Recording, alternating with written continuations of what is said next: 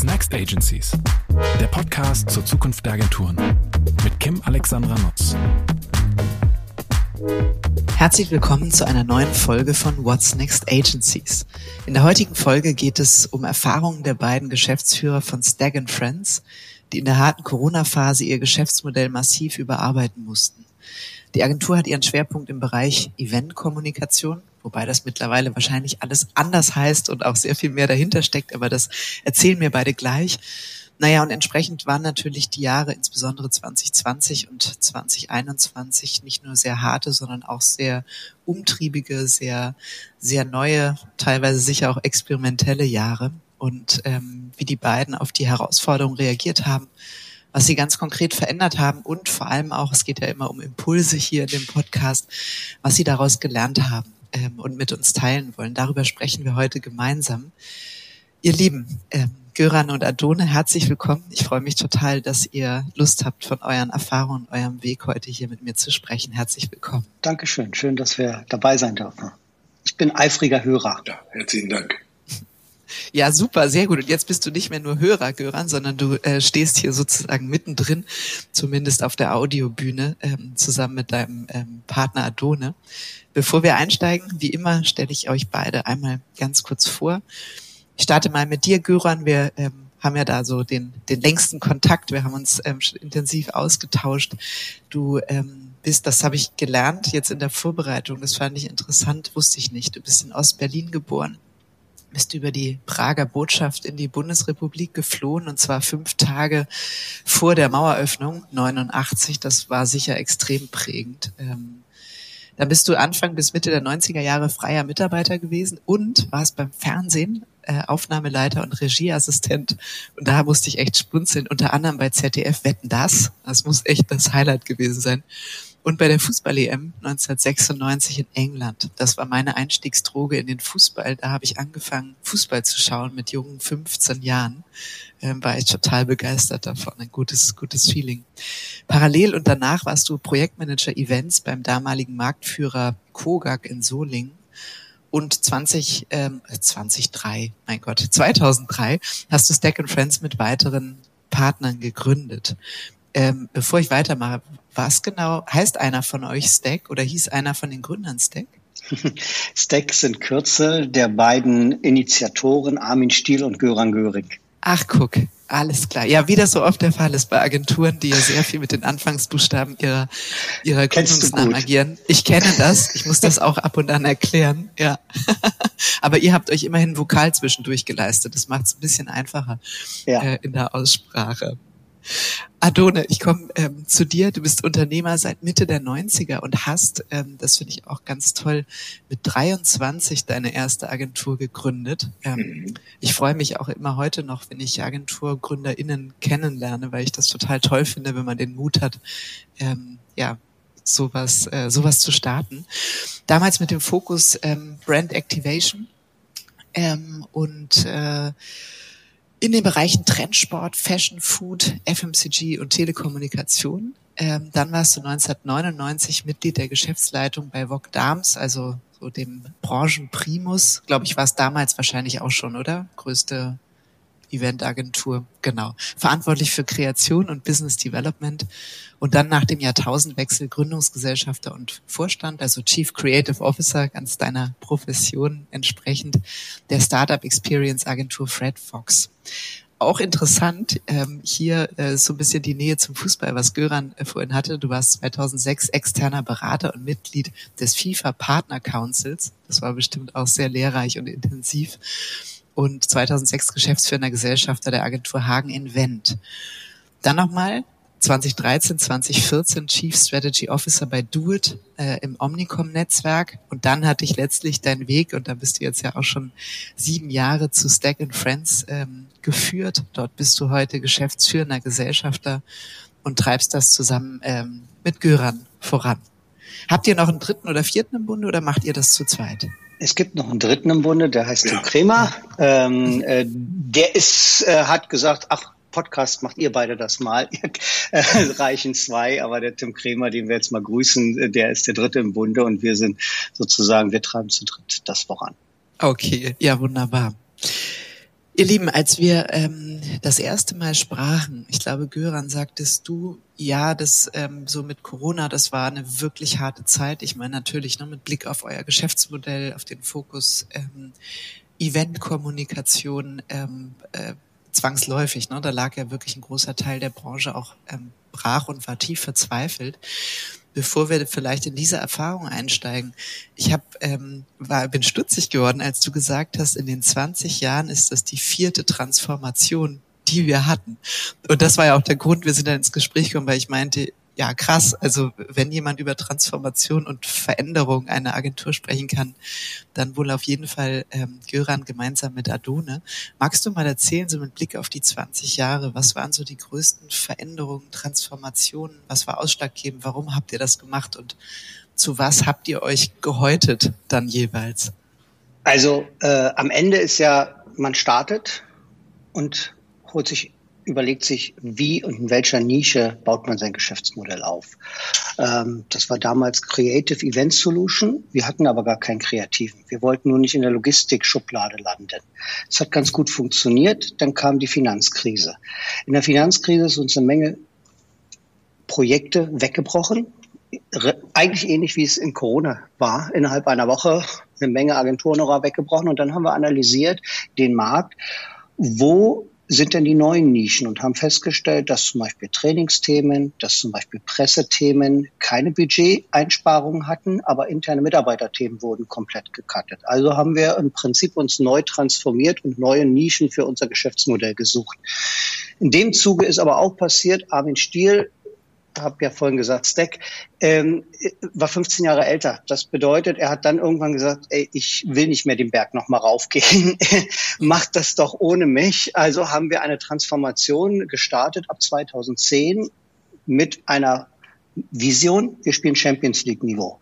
Woraufhin auch es passiert ist, dass wir uns abgeguckt haben, wie machen es andere Dienstleistungsorganisationen, große Wirtschaftskanzleien, äh, Rechtsanwaltskanzleien, Unternehmensberatungen, die mit einer Menge Partner äh, unterwegs sind. Also sind wir bis 2014 acht Partner geworden. Wir haben es aber nicht geschafft, diesen Partnerkreis so zusammenzuhalten und auf einer Straße gemeinsam voranzugehen, dass im Prinzip das Ganze dann 2014 wieder auseinandergebrochen ist, wieder so ein Punkt. Und dann äh, habe ich im nächsten Zug damals mit Tim Kremer überlegt, ey, wie kriegen wir mehr Kreationskompetenz rein? Und da war der Adone, gegen den wir oft in Pitches verloren hatte, haben, weil er besser war. Äh, und dann habe ich äh, ihn einfach angesprochen, ob er Lust hat, mitzumachen und bei uns das kreative Produkt zu äh, verantworten. Und das ist dann ab Anfang 2015 passiert, äh, mit dem Ergebnis, und dass wir 2020 Nummer eins des Event Kreativrankings geworden sind. Wow, äh, Ja. also sag, sag mal, Champions League wirklich eingelöst haben. Und dann kam die Corona-Pandemie, die von heute auf morgen innerhalb einer Woche 13 Jobs gekillt hat bei uns, äh, wo wir wie alle eigentlich, aber bei uns natürlich noch besonders, wo gesagt wird, Menschen dürfen nicht mehr zusammenkommen. Und das hat natürlich unser Geschäft komplett affektiert. Und über das, was wir jetzt gerade tun, wie wir uns daraus befreit haben, das kommt ja später vielleicht noch im Podcast, was wir alles für Maßnahmen machen. Aber da stehen wir gerade. Das heißt, wir suchen auf der einen Seite wieder neue Nischen, weil viele Formate existieren nicht mehr. Wir untersuchen gerade das Thema Begegnungskommunikation seit geraumer Zeit. Was ist denn der Beef? Was ist denn das, der Nukleus, was eigentlich Event heißt? Weil wir festgestellt haben, digital ist gut, aber Menschen wollen sich begegnen. Und das sind so die Themen, wo wir gerade in der vierten Transformation, in der vierten Gestaltung, ich finde das Wort Gestaltungsphase viel schöner als Transformationsphase sind. Ich wollte gerade nämlich fragen, irgendwie, wie ermüdend ist es zum vierten Mal transformieren zu müssen, aber wenn du das eben auch so formulierst mit dem Mindset, sagst, es geht ja darum zu gestalten und nach Chancen ähm, unternehmerisch getrieben zu suchen, dann ist es ja auch ein anderes Mindset, ähm, was dahinter ist. Trotzdem ist es natürlich sicher nicht ganz leicht, jedes Mal die eigene Belegschaft auf die, auf die Veränderungen wieder einzustimmen. Ne? Also, dass man dann denkt, ach, jetzt haben wir es uns doch gerade wieder so eingerichtet, dass man jetzt mal den Normalzustand erleben kann und äh, schon folgt der nächste Wandel, ähm, die nächste ja, Transformation und Veränderung des Leistungsportfolios. Also würdet ihr sagen, dass ähm, die Kultur bei Stack and Friends darauf ausgerichtet ist, dass die Leute ja keine Angst vor der Veränderung haben? Weil das ist ja wahrscheinlich urmenschlich, ne? Adone, willst du vielleicht? Du hast ja da einen Blick. Ich kann ja nur sagen, was ich in 20 Jahren erlebt habe. Aber du hast da auch nochmal einen anderen Blick. Ich würde das Wort, das Wort Angst, da wäre ich sehr vorsichtig damit. Ähm, natürlich haben wir alle Vorbehältnisse und Gefühle in solchen Situationen, die wir mit unserer unterschiedlichen Erfahrung und den unterschiedlichen Herkünften ähm, anders bewerten. Und dann entsteht ein Gefühl, in dem man sich befindet. Was ich aber viel spannender finde und der Überzeugung bin, dass wir das richtig getan haben und was uns auch extremst motiviert hat, und zwar nicht nur Tim Göran und mich, sondern die gesamte Mannschaft, ist auch Chancen zu erkennen in Krisen. Das hört sich jetzt wie so ein Gewäsch an. Aber wenn man sich darauf konzentriert, zu sagen, es ist nun mal alles scheiße. Mhm. Äh, aber lass uns nicht darauf schauen, was hier schlecht ist, sondern lass uns darauf schauen, was gut ist und was besser werden kann. Und lass uns diese Chancen nehmen, dann ist das ein unglaublicher Motivator. Mhm. Dann zeigt das nach vorne auch Bilder, Möglichkeiten, Chancen auf. Und wir wollen ja nicht alle in der Zeit, die wir unserem Job widmen, Probleme im negativen Sinne lösen, sondern wir wollen Lösungen finden. Das tun wir für unsere Kunden tagtäglich. Ja, ähm, aber im unternehmerischen Kontext, im Agenturkontext, gemeinsam darüber nachzudenken, wo liegen unsere Chancen, wie wollen wir die angehen, wer sind die besten Menschen dafür, um diese Chancen wirklich wahrzunehmen, neue Rollen zu definieren, um dann gemeinsam letztendlich äh, diese Chancen wahr werden zu lassen. Und ähm, das finde ich auch das Positive an dem, was Corona uns gebracht hat, muss man ehrlich aber sagen. Wir könnten jetzt sicherlich stundenlang darüber sprechen, was Corona uns an negativen ähm, Punkten gebracht hat, unternehmerisch gesehen. Aber das Spannende ist ja, dass eine Organisation wie wir mit einem Team, mit, mit unserem Team in der Lage ist, Chancen zu erkennen und die Kraft zu entwickeln, gemeinsam diese Chancen anzugeben. Das holpert, und natürlich knackt das auch und natürlich gibt es Menschen auf diesem Weg, die aussteigen. Es gibt aber auch Menschen, die einsteigen. Also man findet neue Verbündete. Das ist ein ganz natürlicher, ein ganz natürlicher Weg. Aber es zeigt auch nach vorne, äh, dass man sich nicht unterkriegen lässt und Du weißt dass wir wissen das alle. Ähm, Agenturen, egal welcher Größe, sind Schnellzüge, die rasen in einer Geschwindigkeit, wo man sich oft als Unternehmer überlegt, ist es jetzt wirklich in dieser schnellen Fahrt, die man, die man aufgenommen hatte, sinnvoll, Operationen im Maschinenraum vorzunehmen oder wartet man, bis dieser Zug mal stoppt? Wann stoppt der? Und Corona war so ein externer Stopp. Und die Chance haben wir relativ schnell ergriffen. Wir haben uns nicht eingeigelt, wir haben uns nicht in der Situation zurückgezogen und äh, uns selbst bemitleidet, sondern wir haben gesagt, wenn, dann time is now. Die Dinge, die wir, von denen wir wussten, dass wir sie anpacken müssen, jetzt auch anzupacken und die Kompetenzen, die Zeit, die Ressourcen, die wir haben, zu nutzen, um jetzt diese Veränderung herbeizuführen. Also ich sag mal, wenn es kein Corona gegeben hätte, müssten wir heute hier sitzen und müssten uns fragen, warum haben wir die Transformation nicht begonnen? Mhm. Ja. Ist ja so, ne? Du hast total recht, Adone. Meistens ähm, passiert das durch externe Faktoren und unter Druck. Ähm, und das ist ja auch das Positive. Also aus sehr schwierigen Situationen ähm, entstehen Potenziale, die man vorher vielleicht gar nicht gesehen hätte oder eben deutlich zu spät gesehen hätte. Und ähm, ich finde, du hast gerade ganz schön so das Mindset, äh, was euch bei Stack and Friends dann auch ausmacht, ähm, beschrieben. Also eher Chancensucher zu sein, Sucherin und nicht ähm, sich im eigenen Schicksal und Elend äh, äh, zu wühlen und sozusagen in der Folge Pischert Windel wohlzufühlen, sondern selbstständig auszusteigen. So, das, äh, das finde ich ein schönes Bild. Ähm, wenn ihr sagt, ne, wir haben alles, äh, alles auf den Prüfstand gestellt, haben die Dinge angepackt, die wir längst anpacken wollten, mussten, hätten sollen und so weiter. Was genau habt ihr gemacht? Also wie Göran eben gesagt hat, ne, von einem Tag auf den anderen waren x Projekte weg, wahrscheinlich in eurem Bereich auch mit entsprechendem Volumen und äh, ich sag mal Vorbereitungen ähm, dahinter. Was war, also wie war das? Die, haben, die wurden abgesagt, dann habt ihr gesagt, oh Gott, äh, was machen wir? Wahrscheinlich Kurzarbeit und dann habt ihr euch weggesperrt und konkret alles auf den Tisch gelegt oder wie war der Prozess bei euch? Und vor allem, was habt ihr gemacht? Der Prozess ist ja zweifach. Äh, ich mache mal den betriebswirtschaftlichen Teil. Wir haben geguckt, möglichst schnell alle Projekte, die abgesagt werden, abzurechnen. Äh, zweitens Liquiditätssicherung äh, betrieben. Drittens Forecastplanung nochmal intensiver betrieben mit Szenarienmodellen. Und drittens äh, dann überlegt, was könnte der zukünftige Weg sein? Wie wollen wir arbeiten? Was glauben wir, wie es sein wird? Und das Zweite ist, äh, und da macht Adone sicherlich weiter, was ist denn die Zukunft von Events, wenn wir irgendwann mal wieder zusammentreffen können? Was gibt's da für Formate? Äh, weil wir haben uns zum Beispiel an einigen Formaten gar nicht beteiligt. Äh, Beispiel diese ganzen unsäglichen vielen digitalen äh, Events, die dann auf einmal aus dem Boden geschossen sind. Mein Lieblingsbeispiel ist immer, ich habe 1988 beim DDR-Fernsehen Volontariat gemacht und die Innovation war Greenscreen.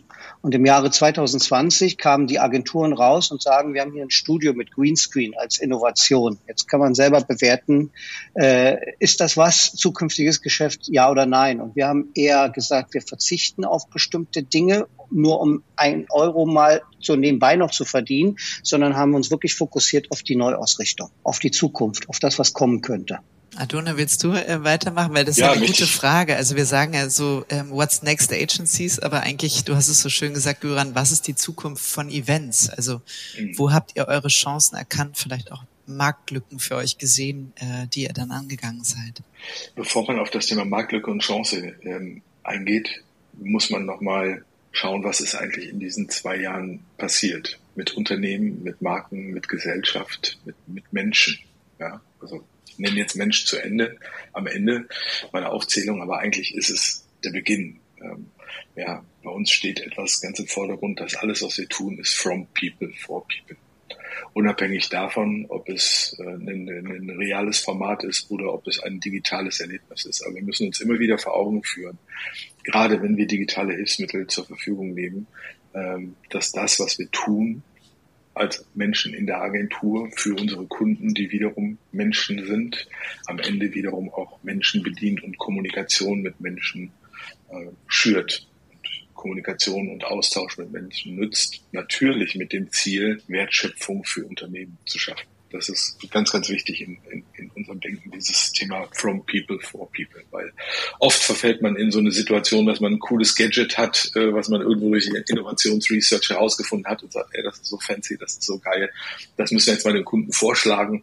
Und man macht sich gar nicht Gedanken, ist das das Richtige für den Menschen? Ja, sondern nur weil es angesagt und cool ist, heißt es ja nicht, dass es das Ziel erfüllt. Und Begegnungskommunikation ist da natürlich ähm, ganz, ganz interessant zu betrachten.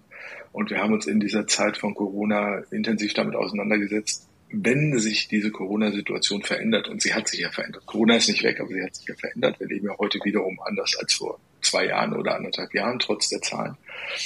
Dann war die Prognose, die wir haben, Begegnungskommunikation entwickelt sich zu einer neuen Superpower in einem noch digitaleren Zeitalter. Das heißt, die Sensibilität, mit der man in der Kommunikation zwischen Menschen, wenn es um Erlebnisse geht, herangehen muss, die wird viel höher, die wird viel intensiver. Die Bedürfnisse, die Sehnsüchte von Menschen sind viel höher geworden. Aber die Komplexität ist durch den, durch die digitale Situation, durch die digitale Entwicklung auch komplexer geworden. Und demnach glauben wir und sind wir der Erkenntnis und gehen mit unseren Kunden auch an vielen Punkten diesen Weg, dass wir nicht auf die alten Mechanismen, dass wir nicht auf die alten Wirkungsprinzipien, dass wir nicht auf die alten Strategien, die alten Konzeptionen von klassischen Corporate Event Formaten setzen können. Das wäre ein Fehler, weil der nächste Schritt in der Kommunikation zur Zielerreichung und Problemlösung unserer Kunden viel mehr möglich macht heutzutage.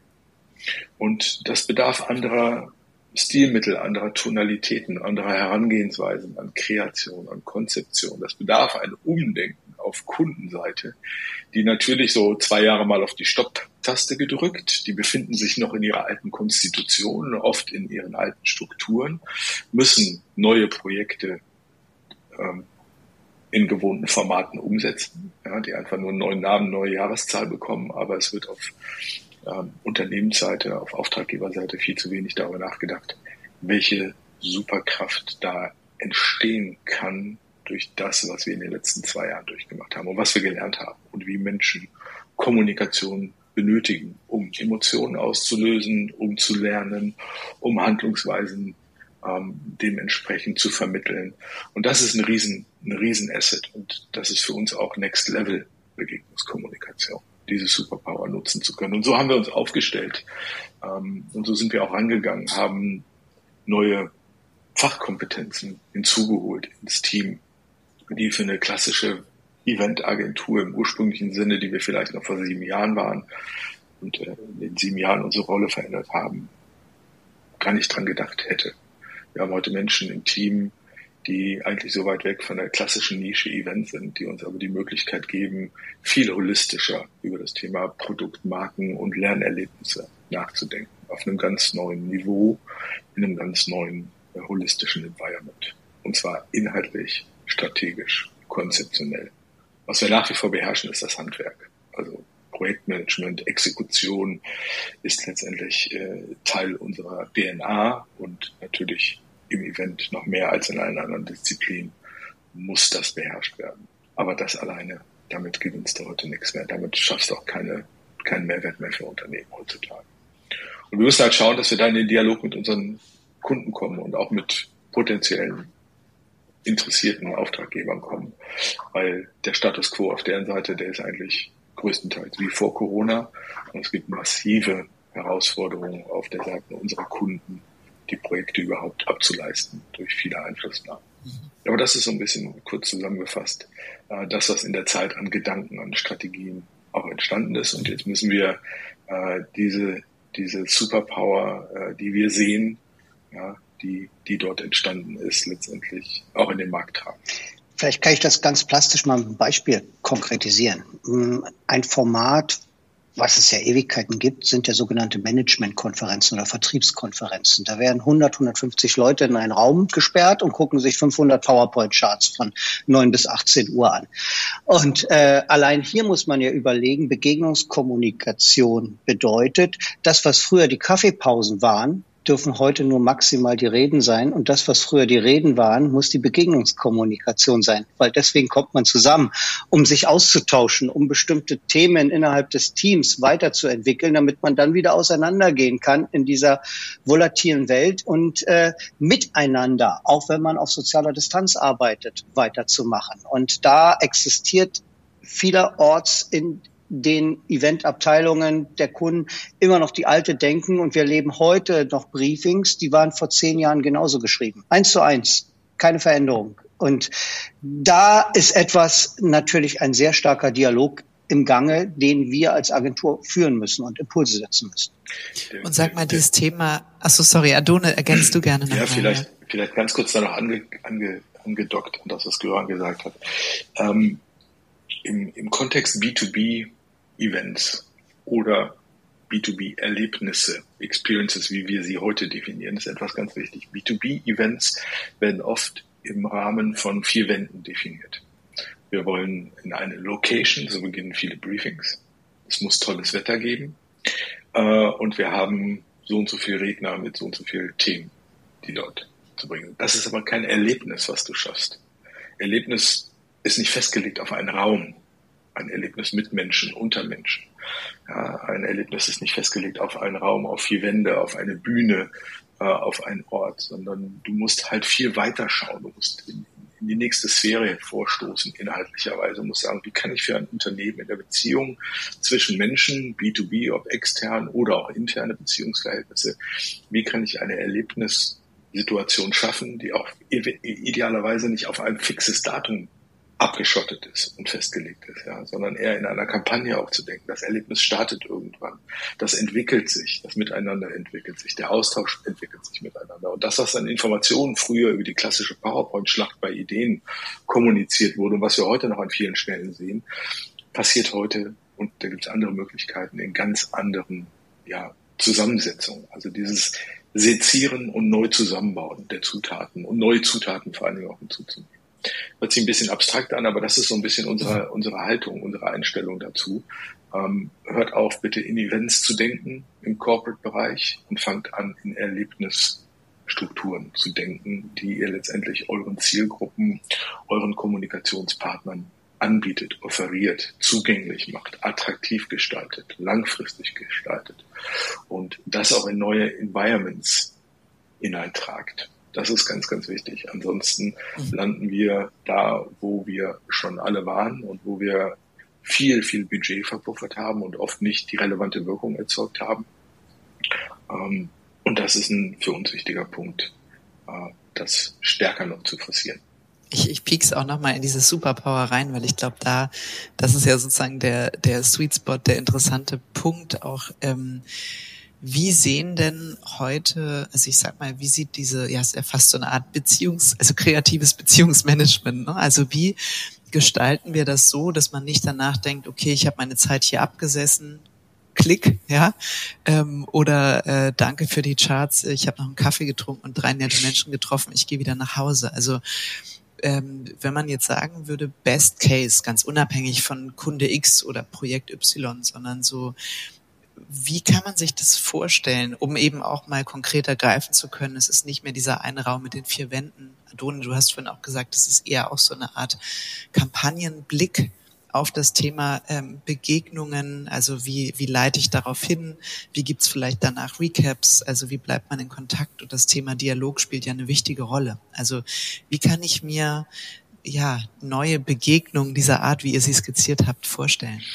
Also da gibt es ein paar äh, ganz, ganz wichtige Punkte und Aspekte. Ähm, ich fange mal damit an, dem Bedürfnis, dem Interesse, der Lust voneinander, miteinander zu lernen.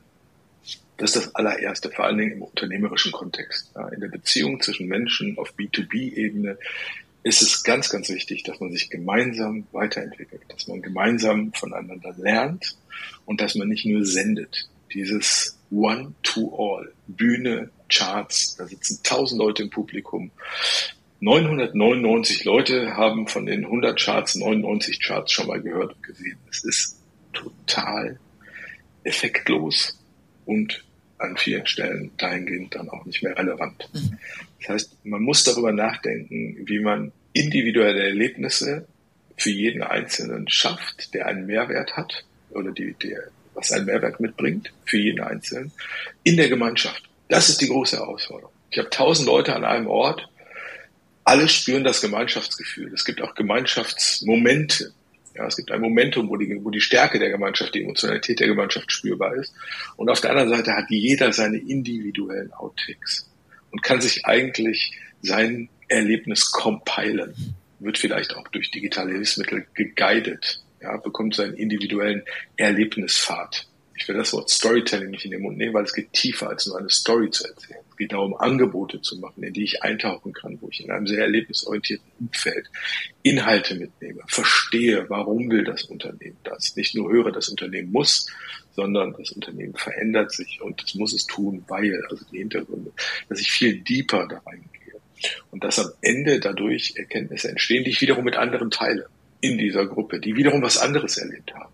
Und die Individualisierung innerhalb der Gemeinschaft, ja, das ist etwas, mit dem sich Unternehmen, unsere Auftraggeber, Marken im B2B-Kontext mit Erlebnissen noch viel stärker innerhalb der Begegnungskommunikation auseinandersetzen müssen. Das ist knifflig, würde man jetzt so im Rheinländischen sagen. Das ist eine Herausforderung, aber mit den richtigen äh, Partnern und Partnerinnen an der Seite gibt es da heutzutage ganz tolle Möglichkeiten. Aber das bedarf auch der Bereitschaft auf, auf Auftraggeberseite, äh, dieses One-to-All aufzuhören. Das ist convenient, weil das hat man ja schon immer so gemacht. Und auch da rast der Zug in den ganzen Abteilungen, ob das Presse, ob das Vertrieb, ja, ob das HR ist, die alle natürlich neben den Veranstaltungen, die sie planen müssen und durchführen müssen, äh, unter Hinzunahme der Service, der internen Konzernserviceabteilung Event, äh, noch andere Themen haben. Aber man muss sich eigentlich mal hinsetzen und muss überdenken und muss sagen, was geht eigentlich neuzeitlich noch mehr? Ähm, und womit müssen wir eigentlich mal radikal aufhören? Und das ist genau der Punkt. Ja, ich glaube, ein Punkt, du hast ja auch gesagt, man, man stellt eben die Bedürfnisse der Leute oder auch das Bedürfnis voneinander, aneinander lernen zu können in den Fokus. Interessant wäre ja auch zu gucken, wie misst man überhaupt den Erfolg ähm, solcher Events, nenne ich es jetzt nochmal, auch wenn ihr es ähm, dann eher so Erlebnisse nennt oder Begegnungskommunikation. Wird sich das verändern aus eurer Perspektive? Also wie misst man, wann war so ein Event erfolgreich? Da geht es ja dann nicht mehr um Teilnehmerinnenanzahl oder so. Hm. Ähm, nee, die klassischen quantitativen KPIs, die sind natürlich außer Kraft gesetzt. Auf der anderen Seite gibt's ganz interessante Möglichkeiten. Da muss man auch nichts Neues erfinden, gerade im vertrieblichen Kontext. Wir sind ja sehr stark in dem Bereich von Lernerlebnissen und zwar bitte nicht falsch verstehen, die Deutschen haben ein antiquiertes Verhältnis zum Thema Lernen und ein sehr hierarchisches Verhältnis zum Thema Lernen. Wenn man so in die ähm, andere Welt guckt, man in den angelsächsischen Raum guckt, da gibt es eine ganz andere Kultur, ein ganz anderes Kulturverständnis zum Lernen im unternehmerischen oder im Arbeitsweltkontext. Es muss Spaß machen. Es muss mich voranbringen. Ich will lernen, intrinsisch ja, motiviert zu sein, lebenslanges Lernen, lebenslang lernen zu wollen.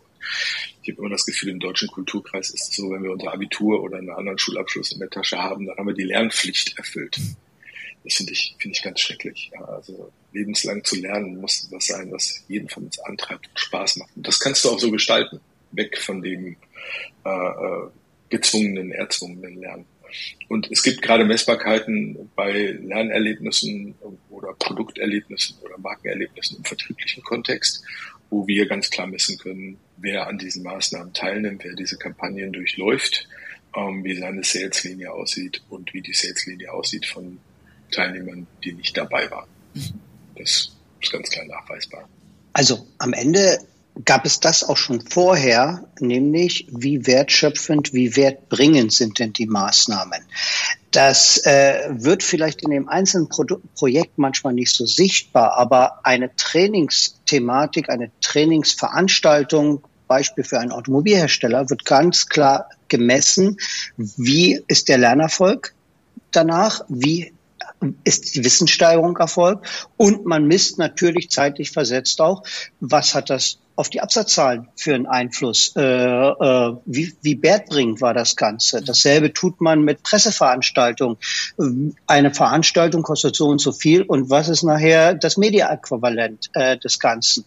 Und so, das setzt sich mehr und mehr auch in anderen Formaten durch. Insofern muss bis hin zu einer Vertriebskonferenz, Managementkonferenz, wenn wir das Geld in die Hand nehmen und sagen, alle kommen für zwei Tage zusammen oder drei Tage, was hat das für einen Impact nachher für den Absatz, für äh, Absatzsteigerung, für den Erfolg des Unternehmens? Das alles sind Dinge, die werden schon teilweise gemessen, aber das wird noch sehr unterschiedlich gehandhabt. Am Ende sind aber ich würde sagen, 60, 70 Prozent unserer Maßnahmen sind heute schon wertsteigernd und wertbringend. Ja, und das ist auch was, was wir in unseren Genen haben. Wir schauen bei allem, was wir tun, darauf, wie zahlt es auf eine Wertschöpfung ein, eine nachweisliche Wertschöpfung ein. Also wir sind, wir sind nicht die Feuerwerk und die Partyagentur. Das ist ein netter Nebeneffekt, aber das sind wir nicht, sondern was wir machen, äh, wir verhelfen Unternehmen letztendlich dazu, wertschöpfender zu werden. Und das durch unsere Fachkompetenz im Bereich der Erlebnisse, der Experiences, die wir gestalten. Im B2B-Kontext. Aber lass mich noch einen Punkt ergänzen. Ähm, oft wird das, was wichtig ist, wie messe ich das, durch die Brille eines Unternehmens in seinen KPIs definiert. Ja, ah, interessant. Was heißt das? Sag Und mal.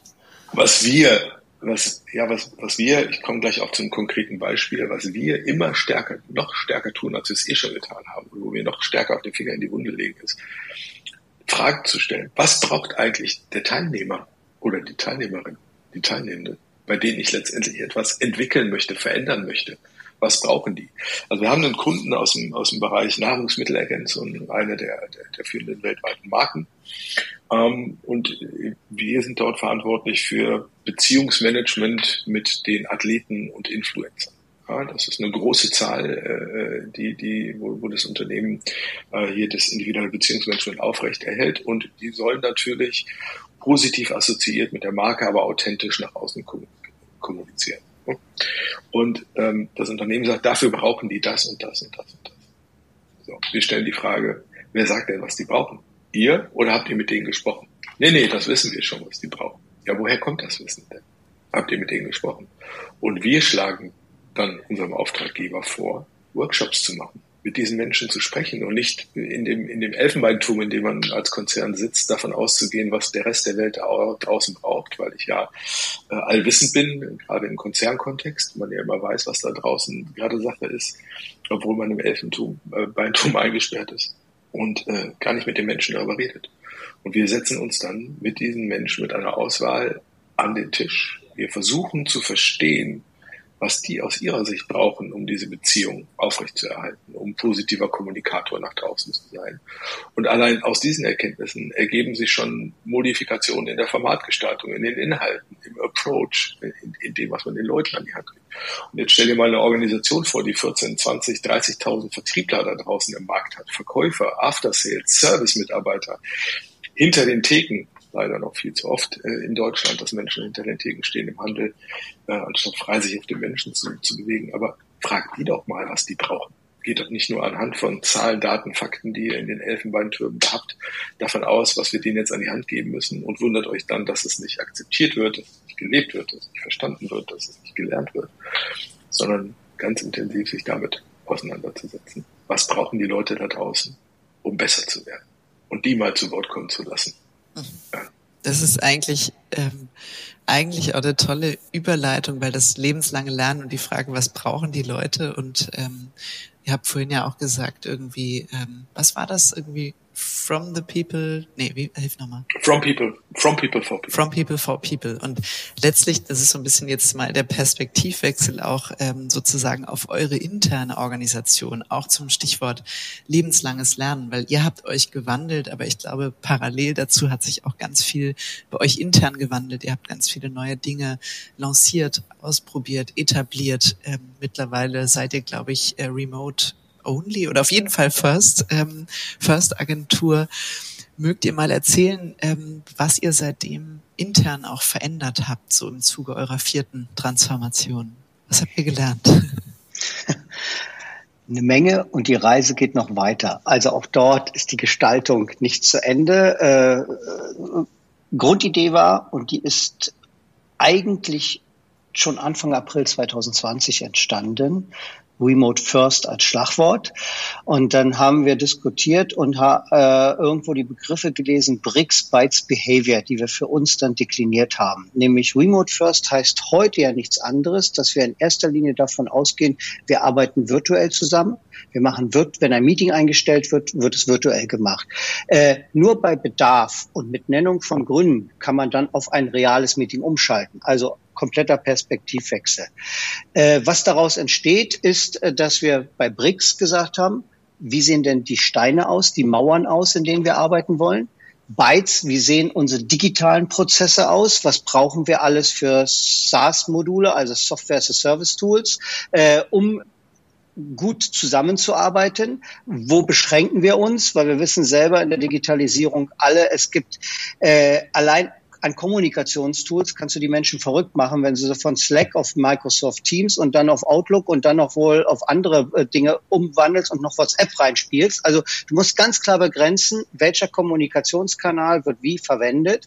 Ähm, und dann geht's um Verhalten, Behavior.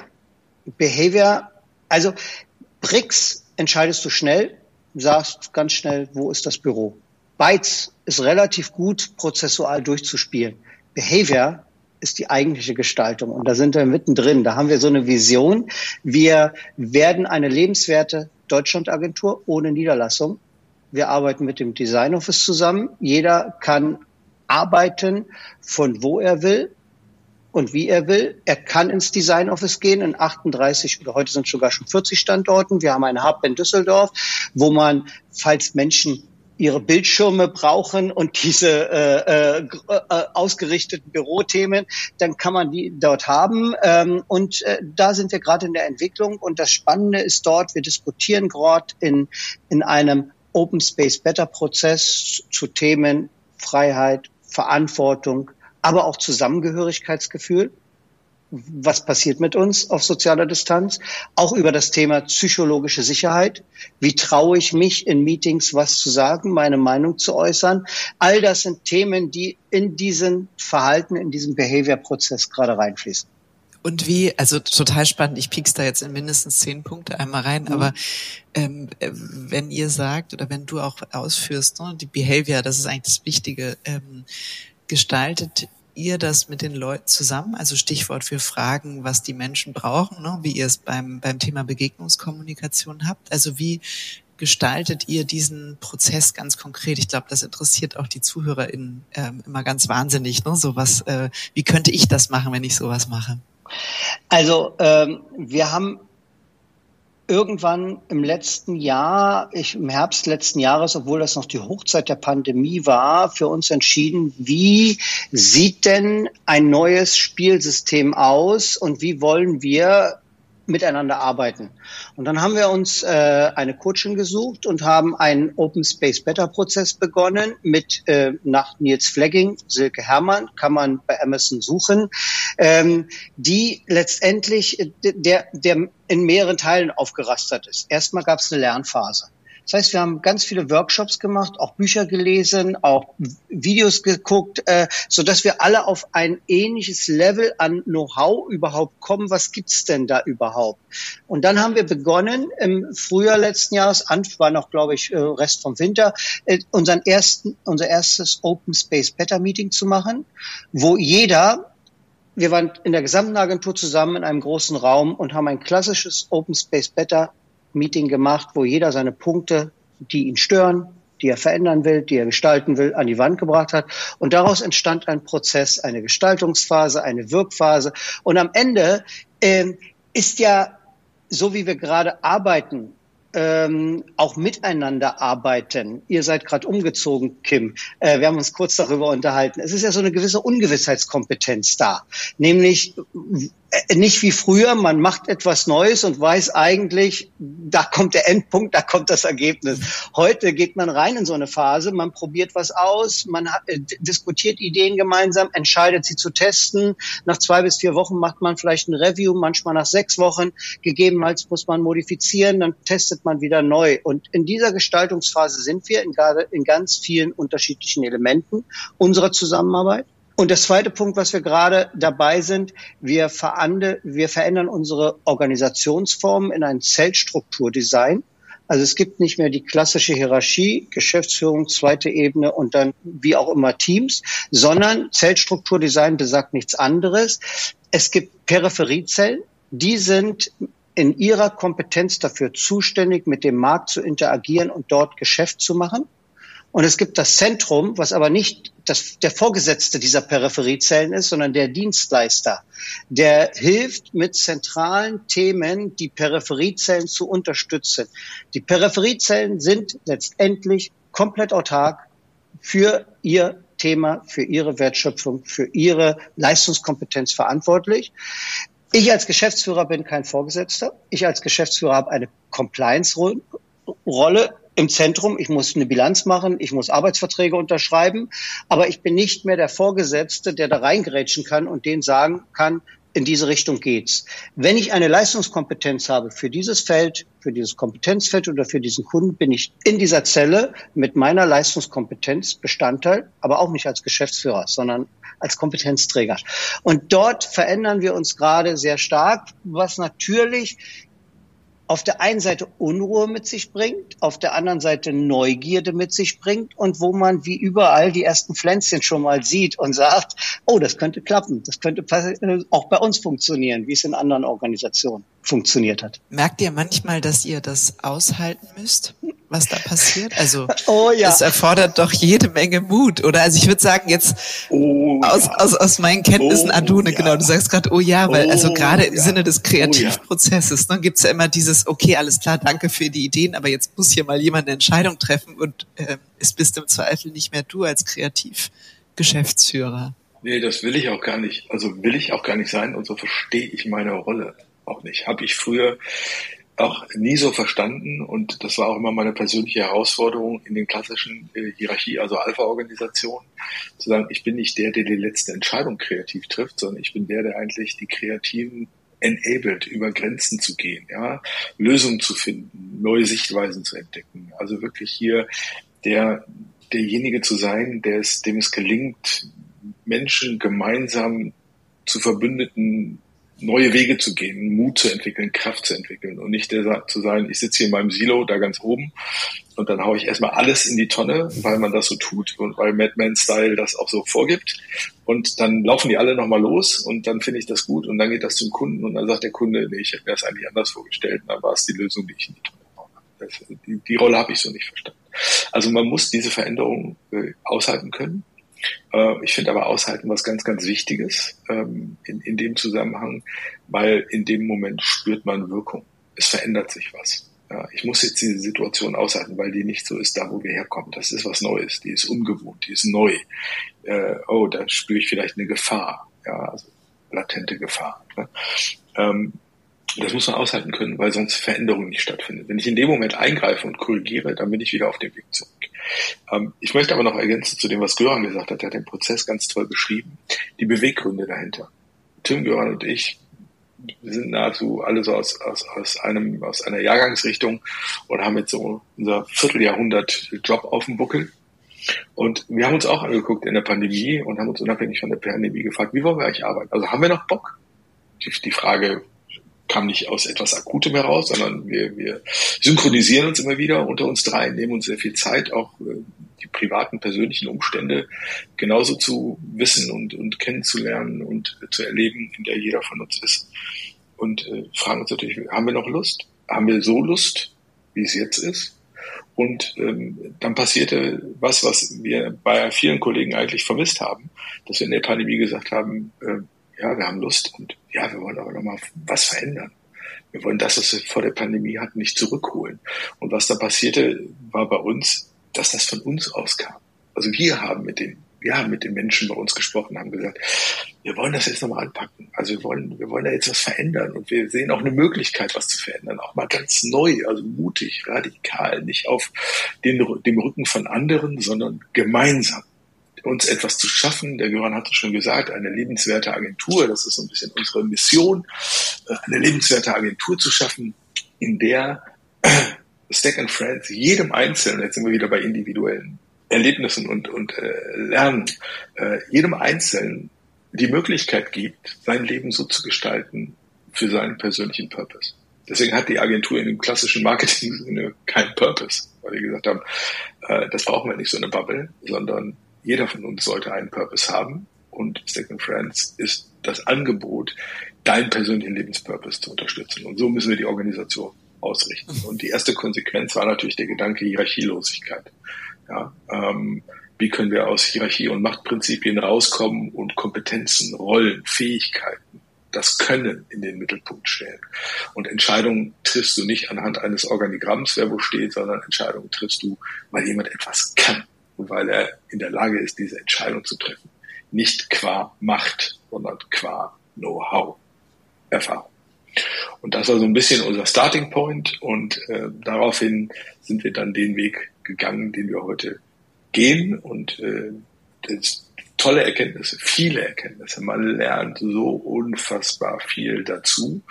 Ähm, Natürlich in der Kombination mit Remote Work. Eine Beta-Organisation zu werden heißt nicht automatisch, dass du auch Remote Work äh, anbieten kannst oder Remote First agieren kannst. Und das kommt aber auch nochmal verstärkt hinzu. Ich kriege heute Gänsehaut und für mich fühlt sich das so oldschool an, wenn ich überlege, wie viele Menschen ich in meiner unternehmerischen Verantwortung, die sich selber dazu entschieden haben, aber dazu gebracht habe, ihren Wohnsitz, ihren, ihre, ihre Wurzeln äh, in Berlin, in München, in Hamburg aufzugeben, um an den Agentursitz zu ziehen oder um jeden Tag drei Stunden im Auto oder in den äh, ÖPNVs zu sitzen.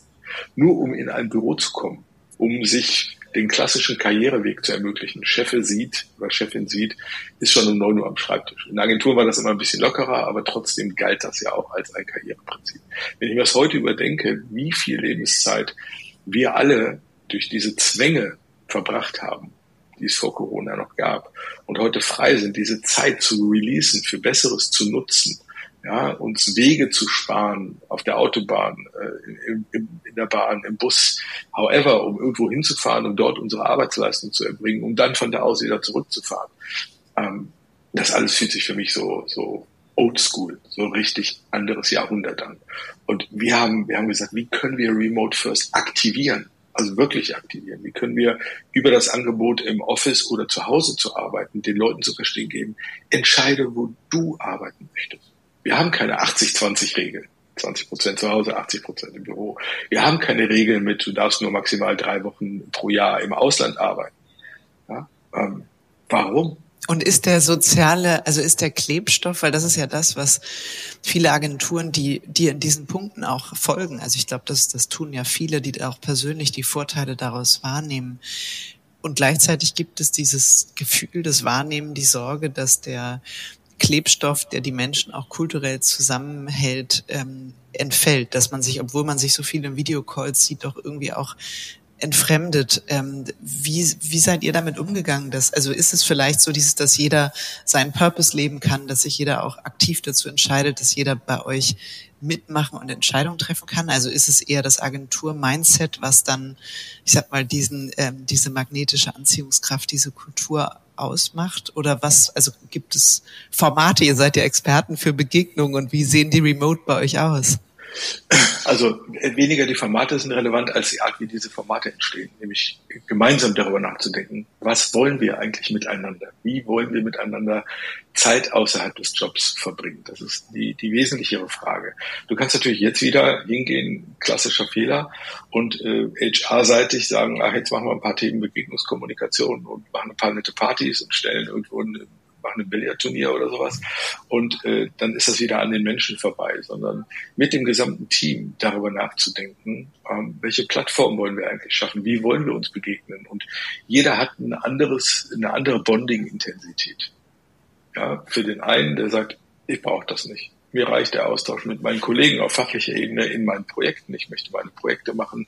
Und darüber hinaus ist das für mich nicht relevant. Andere, für die ist die Agentur ein zweites Zuhause und kann es auch heute noch sein, ohne diese Räumlichkeit. Wir wissen ja alle in den 80er, 90er und auch 2000er Jahren, wie die Agenturen natürlich gespielt haben, ein Ersatz zu Hause zu sein und mehr zu bieten als ein Zuhause. Das war ja, äh, ja göttergleich teilweise. Äh, da haben wir auch gut mitgespielt in diesem Kontext, muss man ehrlicherweise sagen. Aber äh, Zeiten sind heute anders. Mit den Leuten darüber zu diskutieren, was sollen wir machen? Was sollen wir machen? Und dann gehen wir ins Museum. Dann machen wir Hot Yoga dann machen wir einen Kochkurs. Aber das Interesse daran kommt aus der Gemeinschaft heraus. Und es muss auch nicht 100% gemeinschaftskompatibel sein. Auch hier wieder individuelle Angebote zu machen. Dann kommen halt nur sechs, sieben Leute zu dem einen Angebot und es kommen aber wiederum fünf, sechs Leute zu dem anderen Angebot, die wieder unterschiedlich sind. Die berichten untereinander. Wir berichten uns dann davon, was ist eigentlich passiert. Auch wenn ich jetzt nicht bei der Kräuterwanderung dabei war, hört sich sehr esoterisch an, äh, ist es aber dann gar nicht. Aber ich war gespannt zu erzählen, äh, zu hören, was die anderen erzählen und wie die es erlebt haben. Ja. Wir machen Angebote auch Kids und Family mitzubringen, also sich auch in die Sozialstrukturen darüber hinaus zu öffnen und zu sagen, wir leben ja auch alle in einem anderen sozialen Kontext, ne? ähm, das auch zu öffnen und da unterschiedlichste Angebote zu machen, die letztendlich gemeinsam im Team entwickelt wurden, wo auch nicht eine klassische Hierarchie Budget vorgibt oder die Formate definiert, sondern wo sich Leute aus der Agentur herauskristallisieren, die sagen, ich habe Lust, das für die Kollegen und Kolleginnen zu machen. Ich habe Lust, uns eine tolle Zeit zu bereiten. Kontinuität ist ganz wichtig, die Angebote immer wieder zu machen, ja, also eine, eine wirkliche Kontinuität, äh, dem eine Plattform zu geben und zu zeigen, wie wichtig das ist.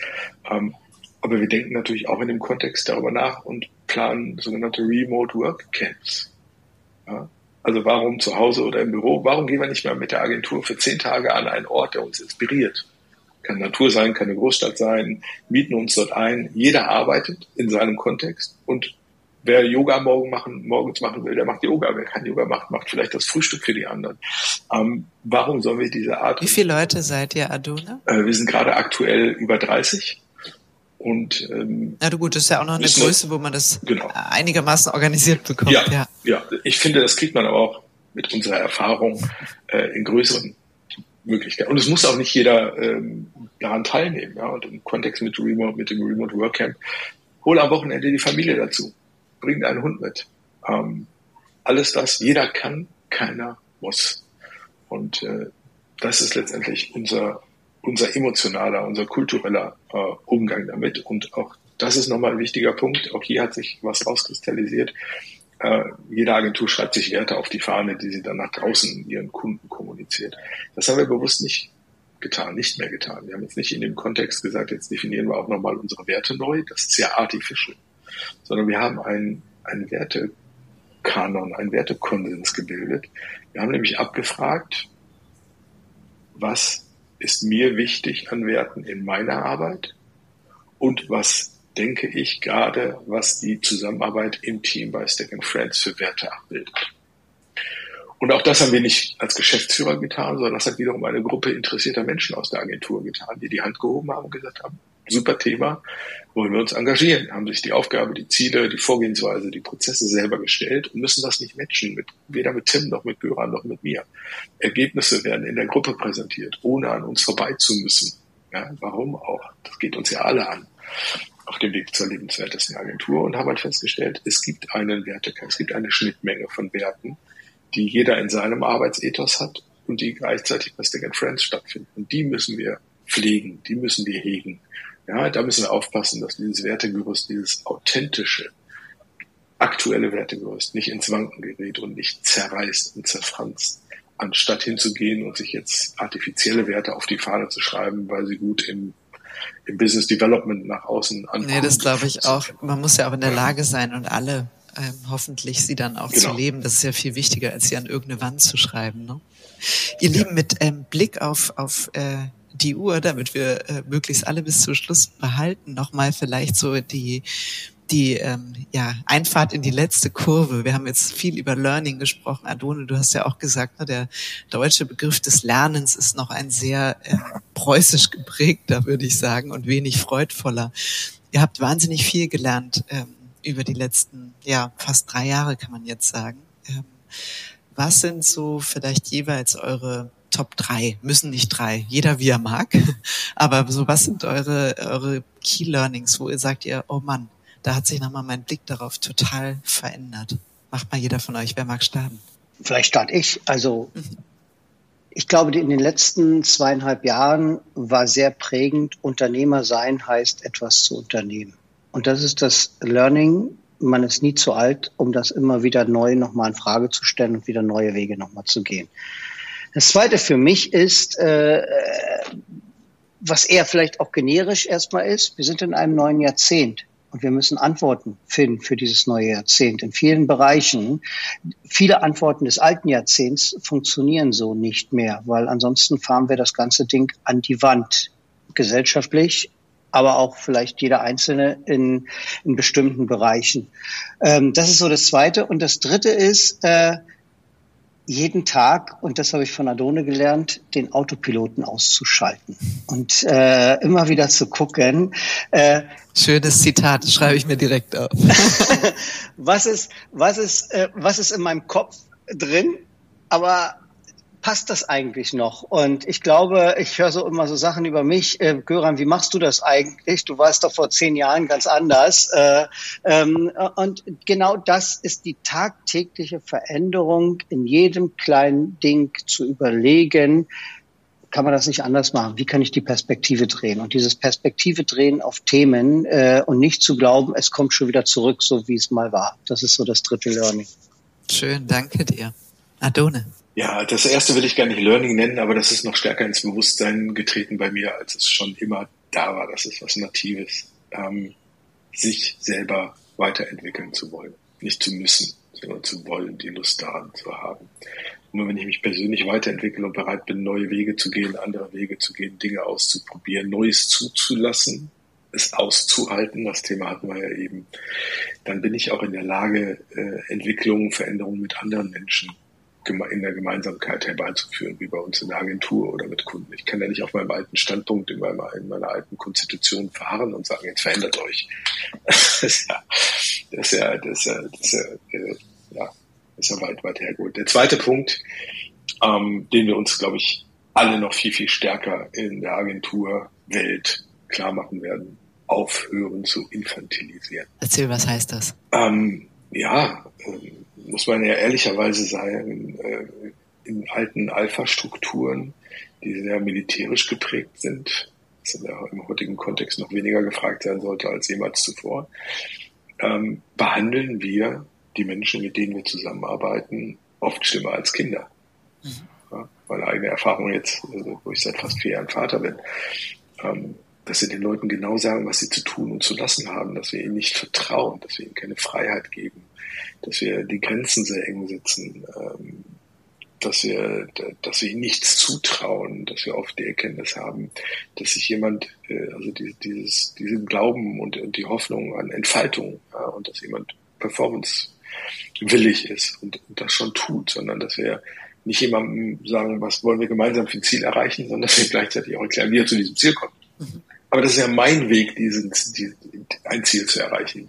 Durch meine Fähigkeiten, durch meine Erfahrungen. Das heißt ja nicht, Kim, wenn wir ein Ziel vereinbaren und ich erkläre dir noch, wie du da hinkommst, dass das dein Weg sein muss, weil es ja meine Erfahrung, mein Know-how, äh, was ich ja dann im Guten versuche, dir beizubringen, das finde ich zu infantilisieren. Keine, keine, äh, keine Verantwortung zu geben. Ja, jede Entscheidung abzunehmen, jede Entscheidung nach oben delegieren zu müssen, nicht frei zu sein in seinen Entscheidungen. Lass doch die Leute mal machen.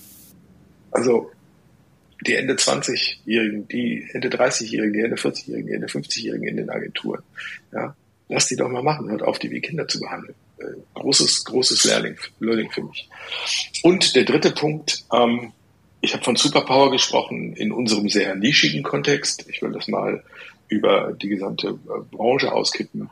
Ähm, mein absoluter, mein absoluter fester ja, meine feste Überzeugung, meine absolute feste Überzeugung ist, dass wir noch viel zu wenig die Chancen von Business Creativity nutzen und das Potenzial nutzen.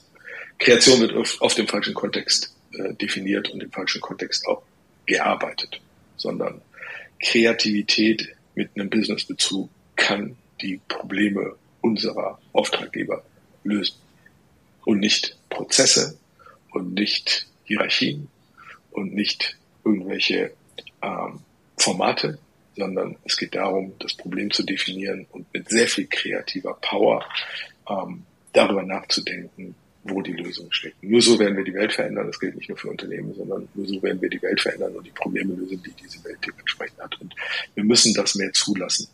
Und da treffen Welten aufeinander äh, aus Konzernen, Strukturen, Prozessen, Abläufen, Hierarchien, Machtgefügen, die mit Business Creativity eigentlich gar nicht umgehen können und gar nicht wissen, was da für eine Superpower, für eine Riesenmacht, positive Macht dem entgegenstehen kann. Und das ist die Aufgabe von uns Agenturen, da für mehr Sichtbarkeit und Relevanz noch zu sorgen.